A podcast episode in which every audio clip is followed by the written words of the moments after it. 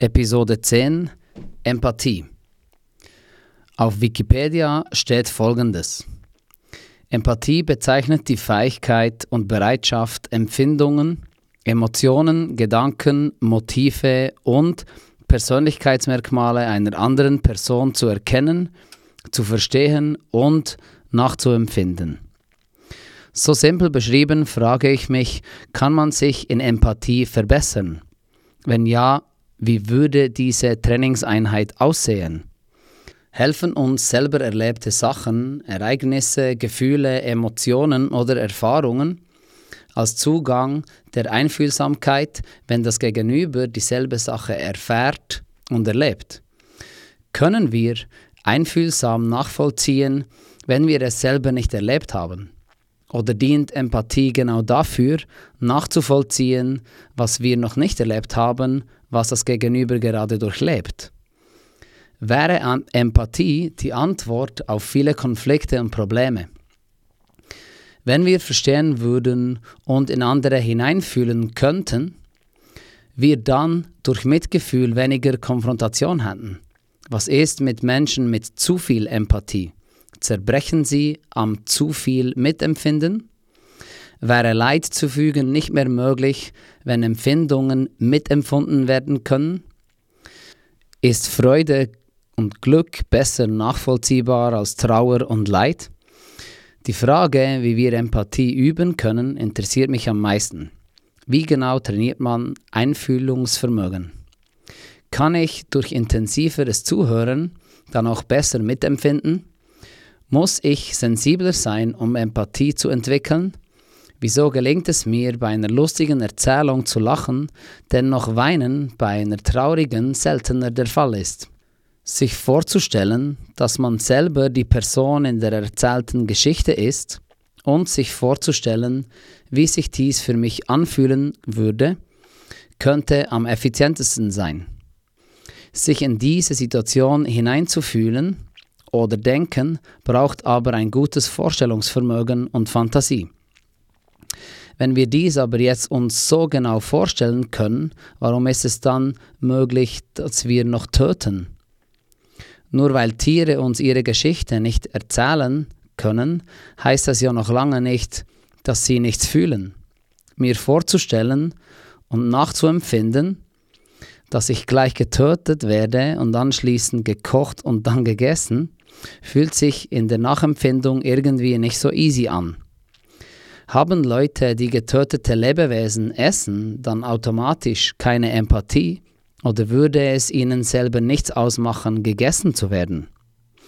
Während ich hier diese Zeilen schreibe und euch dann vorlese, höre ich Musik.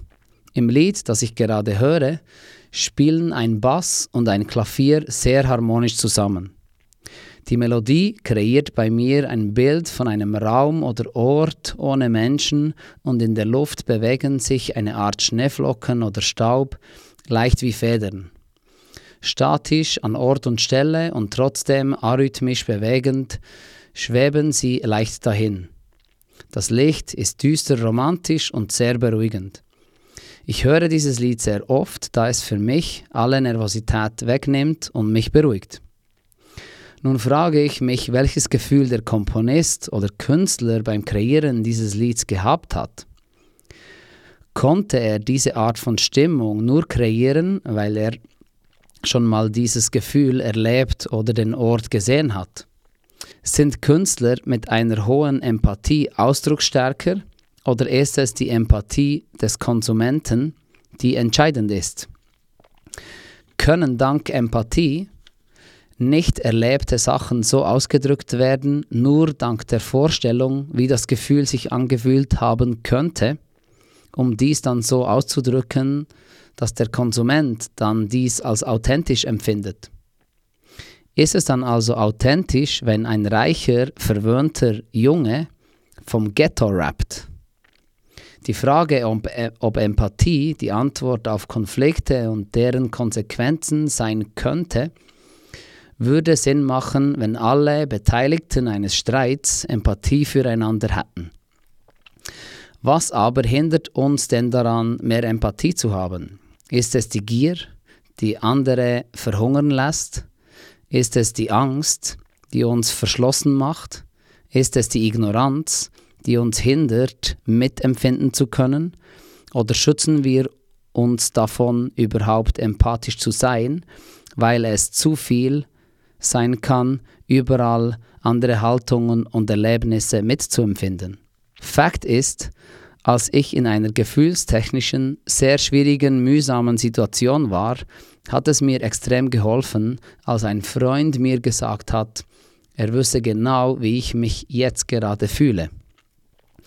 Dementsprechend war auch sein Verhalten absolut perfekt gegenüber mir und dank seines authentischen Mitgefühls habe ich mich ohne große Worte wohlgefühlt, im Wissen verstanden zu werden. Selber auch jemand zu sein, der im richtigen Moment die richtige Form von Empathie mit sich bringt, ist ein gutes Ziel, um andere dann besser verstehen zu können. Ich denke, mit etwas mehr Empathie würde es mehr Menschen gelingen, Urteile, Kommentare, Kritik und Schubladisierungen irrelevant zu machen. Dies war schon mit, dem, mit der Episode 10 Empathie. Ähm, ich wünsche euch viel Mitgefühl und äh, habt einen schönen Tag oder eine gute Nacht. Bis dann. Peace.